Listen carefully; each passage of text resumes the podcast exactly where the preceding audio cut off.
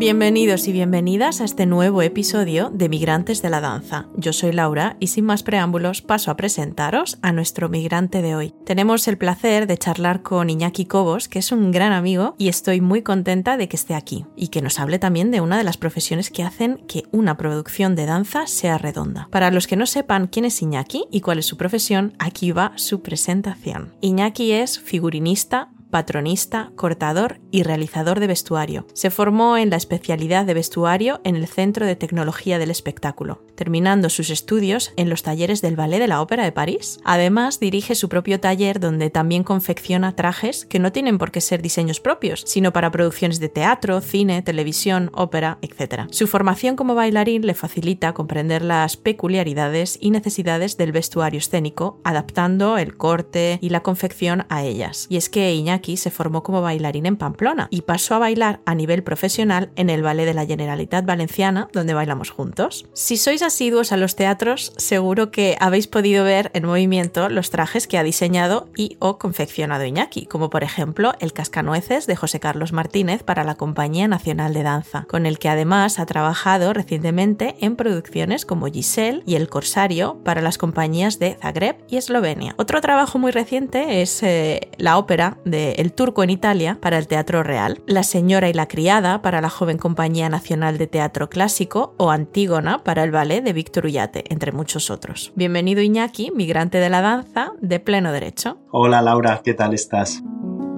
Bueno, como he comentado en tu presentación, unos de tus últimos trabajos más recientes han sido las producciones de Giselle y El Corsario, con coreografía de José Carlos Martínez, actual director de la Ópera de París. Trabajos con los que has tenido que desplazarte y trabajar codo con codo con los talleres de los teatros de Estonia y la Ópera de Ljubljana en Eslovenia. ¿Cómo has vivido estas experiencias? Pues la verdad es que han sido dos experiencias muy diferentes, pero muy enriquecedoras las dos. La Ópera de Tallinn es un teatro con todos los talleres dentro del propio teatro, tienen muy buenos talleres, tanto para vestuario como para escenografía. Todo, absolutamente todo, se ha hecho en los talleres de allá. Tienen muy buenos pintores para la escenografía. la escenografía de, de ese corsario estaba hecha toda con telones pintados. Todo lo han hecho allá. Sin embargo, en Eslovenia los talleres son un poquito más pequeños, los de escenografía. Entonces allí sí que se ha mandado imprimir eh, a unos talleres que hay en Alemania todo lo que es la escenografía y los elementos corpóreos se han hecho en el propio teatro, pero sí que también han hecho todos, todos los trajes en los propios talleres de, de allí de la ópera. Y cuéntanos un poco cómo es el proceso desde que, por ejemplo, José Carlos te propone una nueva producción hasta el día en el que te sientas a verla desde el patio de butacas la noche del estreno. Porque yo creo que es una profesión que pensamos que conocemos, pero me atrevo a decir que realmente no del todo. Sí, es verdad que es como en general se conoce la idea de mm, como diseñador tú haces un dibujo y de ese dibujo al momento en el que ese traje está en escena, esa es yo creo la parte desconocida, ¿no? Y, y todo el trabajo que hay en torno a ese diseño, porque, bueno, empezando con la idea, siempre hay como ese proceso de, de hablar con el coreógrafo, de, de la estética que se quiere que tenga ese ballet, por así decir, como cuando tú lo miras desde la distancia, la sensación que da, la estética que tiene, el aire que respira, y luego a partir de eso ya sería el momento de empezar a concretar, encerrarte tú en tu casa, pasear fuera también para que te dé un poquito el aire y no intoxicarte de tu propio pensamiento. Y sí que sería ese momento de empezar a investigar inspiraciones propias, eh, conceptos en los que te basas para luego hacer tus creaciones, que tú ves la inspiración, pero al final solo ha sido la semilla de la que sacar el diseño. Entonces con eso se iría preparando poco a poco los figurines o bocetos tanto de la escenografía como el vestuario. A partir de eso, que eso también es una primera idea que se le muestra al coreógrafo, en este caso a José, ya se empezaría, empezaría yo a buscar eh, diferentes texturas, buscar tejidos, si hay que teñir telas, los tipos de matiz que se quiere que tengan en la producción en general y con eso ya estaríamos preparados para una primera presentación en el teatro. Aparte de esta cosa artística, hay una parte muy técnica detrás que es la que te van a preguntar los talleres cuando tú llegues a ese teatro y es cuántas piezas tienen los corsés, cuántas capas si tienen las faldas, cuántos metros quieres de falda. Entonces, aunque hay una cosa muy artística en la parte del diseño, también hay que tener en cuenta que hay una gran parte del desarrollo técnico, que es gran parte del tiempo que se le dedica a la producción. ¿Y cuántas y cómo son exactamente las pruebas de vestuario ya con los bailarines? Imagino que hay de todo, ¿no? Pero no sé si intentan algo tipo súbeme esto por aquí o esto me aprieta mucho, el escote está demasiado bajo. A ver, empezaríamos normalmente en producciones grandes, sobre todo en las que tenemos un número grande de cuerpo de baile, como puede ser el Corsario, la parte del jardín o un lago de los cisnes, la parte de las cisnes. Talleres siempre suelen hacer un prototipo que es un único traje en el que hacer todos los cambios y luego poder hacer todos los trajes ya copiando ese de alguna manera para no perder tiempo en cada cambio hacerlo en los 30 trajes que tenemos para el cuerpo de baile. Y luego respecto a cada bailarín, la verdad que el bailarín es el, un tipo de artista con el que es muy fácil trabajar, muy muy fácil, es gente acostumbrada a, a trabajar con su cuerpo y que sus peticiones normalmente solo van hacia el terreno de estar más cómodos para poder hacer bien su trabajo o verse más favorecidos. Sí que es verdad que yo también por haber bailado comprendo bien la proporción del bailarín con la que él se quiere ver en el espejo o en el escenario. Entonces, pues para mí es un, una parte, vamos a decir, fácil, fácil y agradable de empezar a trabajar con el artista y ayudarle a que se le vea lo mejor posible para que al hacer su trabajo luzca al máximo que es en realidad la idea del vestuario también para, para la danza. En la casa de la danza en Logroño hay una exposición muy especial en estos momentos. Háblanos un poco de este bonito proyecto. La Casa de la Danza de Logroño la lleva Perfecto Uriel, con el que llevo muchos años en contacto y él me, me dio la idea de que ya que has hecho varios trabajos con José Carlos Martínez, ¿por qué no hacer un poquito una retrospectiva de las cosas más destacadas, tanto figurines, fotos y algún traje, ya que parte de las producciones las las, hemos cosido aquí en, el, en mi propio taller. Entonces hemos hecho una selección de diferentes diseños con sus muestras de tejido, también algún tocado. Entonces son alrededor de unos 30 y pico, 40, unas, unas 40 láminas más o menos. Creo que son tres o cuatro trajes reales que se pueden ver allí en la exposición. La verdad es que ha sido muy curioso sacar de los cajones eh, los figurines de las primeras producciones con José y ponerlo todo en orden, crear ese pequeño recorrido que recopila estos últimos años de, trabajo. Has vestido a estrellas de la danza como Lucía Lacarra, Maya Macchiatelli, María Kochekova y bueno, actores. Iñaki sabe que yo soy súper fan del cine y el teatro español y cada vez que me cuenta eh, están esos actores o actrices en la producción, yo me quedo embelesada escuchándole. ¿Tú cómo lo haces? ¿Te impone trabajar con gente tan conocida? A ver, siempre cuando tienes a alguien con una trayectoria que respetas tanto y que valoras, siempre tienes e, e, ese punto, ¿no? De, de, impresión, ¿no? De trabajar con esa persona. Pero yo tengo que decir que siempre ha sido muy fácil trabajar con todos ellos. Por ejemplo, con las que has nombrado como Lucía, Maya. Eh, sobre todo, yo he aprendido mucho de ellas porque son mujeres que conocen muy bien su cuerpo en su profesión y que saben muy bien pedir cómo quieren verse para que se les vea bien en el escenario. Entonces, muchas veces una prueba, una prueba con ellas de vestuario es como una masterclass de dónde subir y dónde bajar pequeñas cosas de un traje para que se les vea perfectas, porque ellas se conocen muy bien. Y luego con actores y actrices que además este, en junio se estrena una serie de televisión que se llama Los tiempos de Tefía en a3 Player, que la diseñó Sandra Espinosa, pero la cosimos aquí en el taller. También hemos trabajado con, con actores y actrices y también es un proceso con los actores, es más ver cómo ellos van construyendo su personaje mientras tú les vas probando, porque ellos han estado estudiando el texto, han estado ensayando, pero cuando llegan contigo empiezan a ver el personaje completo, porque el personaje empieza a estar entero y es muy bonito ver cómo incluso ellos y ellas empiezan a decir frases de su papel porque se empiezan a ver en ese, en ese papel que estaban ensayando. Son momentos muy especiales y con esa serie que ha sido también dura por el tipo de personajes que, que creaban, ha habido momentos muy especiales en las pruebas de vestuario. Dentro de una producción hay muchas labores que son imprescindibles y que se retroalimentan entre ellas, como que un buen diseño de luces puede realzar el vestuario, pero no sé si piensas que em, tu profesión de figurinista, dentro de las artes escénicas en general y en la danza en particular, es una profesión valorada y reconocida y si existe realmente esta comunicación entre departamentos.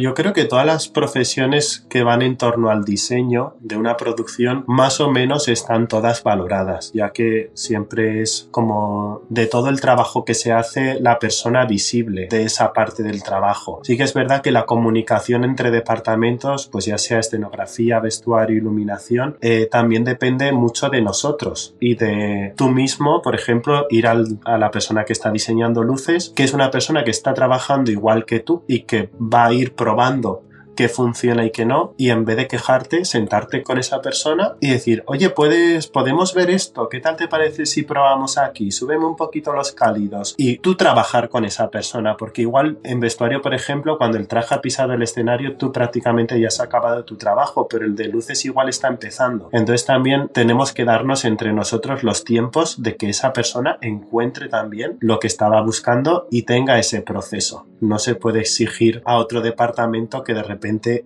esté al máximo cuando justo acaba de empezar a trabajar con un trabajo que tú has terminado. Entonces yo creo que es muy importante la comunicación entre todos. Mm. Y sí que las partes artísticas están muy reconocidas, lo que está menos reconocido es las profesiones que están más atrás del diseño, que podría ser quien cose esos trajes, quien los corta y quien los ha cosido. Que sí que es verdad que a mí es una de las partes que más me divierte, que es estar en el taller con todo el mundo trasteando cómo se cose esto, aprendiendo de ellas. Y no sé, yo creo que el darte tú hace que el otro equipo también se dé y que salgan producciones muy lucidas, muy trabajadas y que la gente haya disfrutado además haciéndola.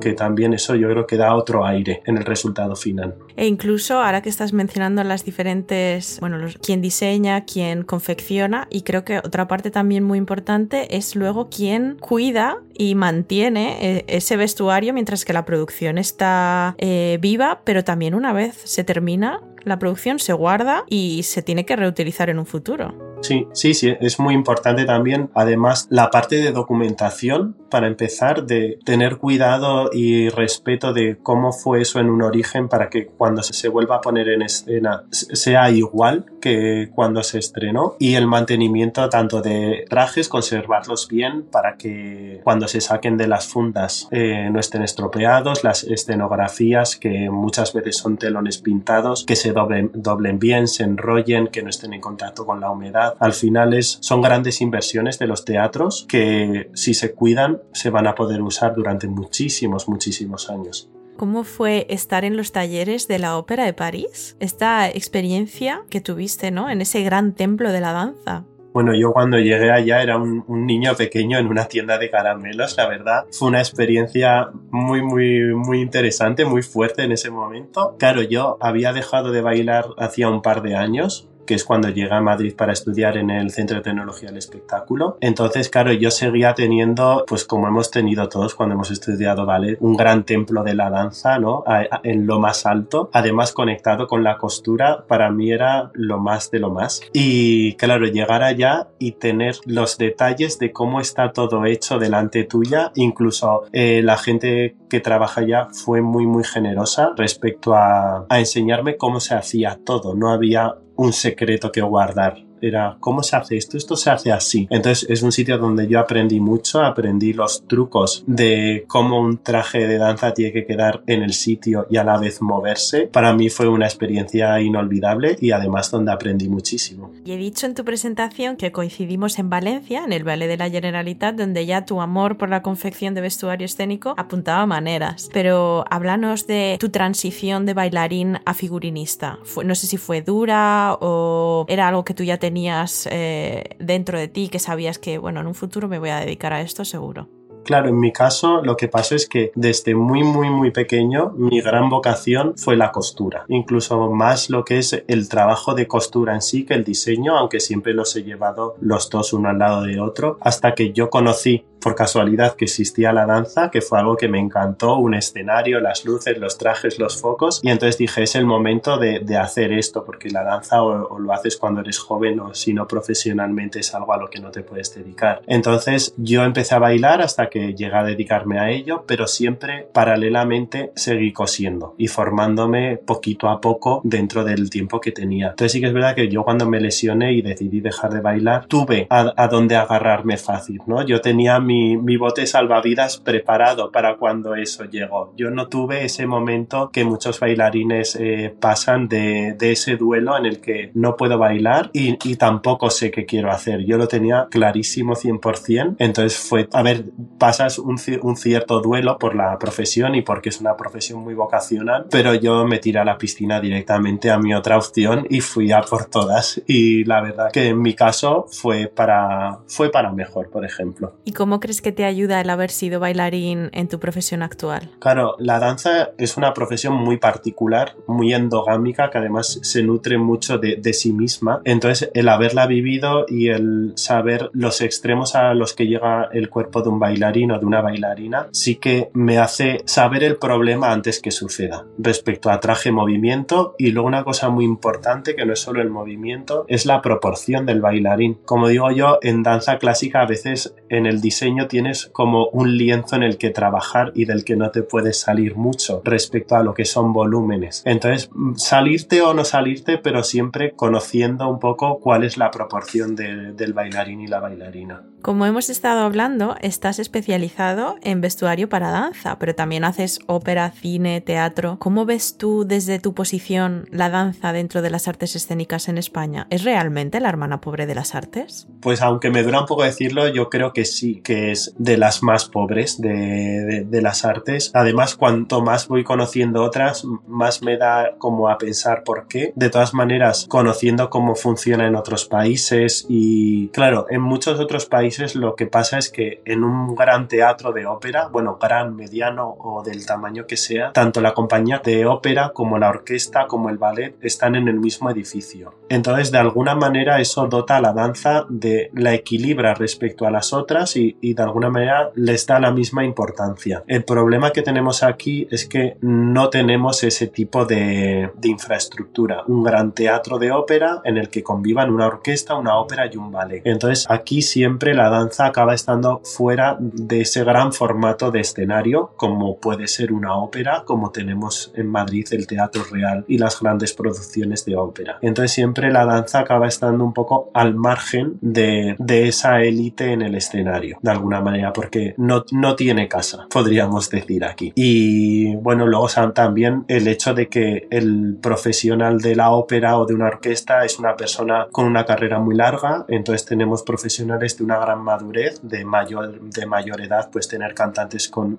50 años, igual que músicos en una orquesta, cosa que en un bailarín siempre tenemos gente muy joven, de recién salida al conservatorio a un máximo normalmente de en torno a los 40 con suerte. Entonces también es gente con pues con menos peso a la hora de luchar por ciertas cosas y con la excusa muchas veces de que por vocación todo hay que hacerlo. Entonces también eso yo creo que afecta importantemente a, cómo se luchan por las cosas, ¿no? El conocimiento que tú vas adquiriendo durante los años para poder defenderte. Y cuéntanos, proyectos futuros, algo que nos puedas contar, además del estreno de la serie en A3 Player. Pues ahora mismo está todo, todo en el aire, así que no hay cosas que puedo contar. Sí que hay cosas preparándose, pero bueno, estamos a final de temporada, tenemos el verano en medio, así que yo creo que ya tocará para...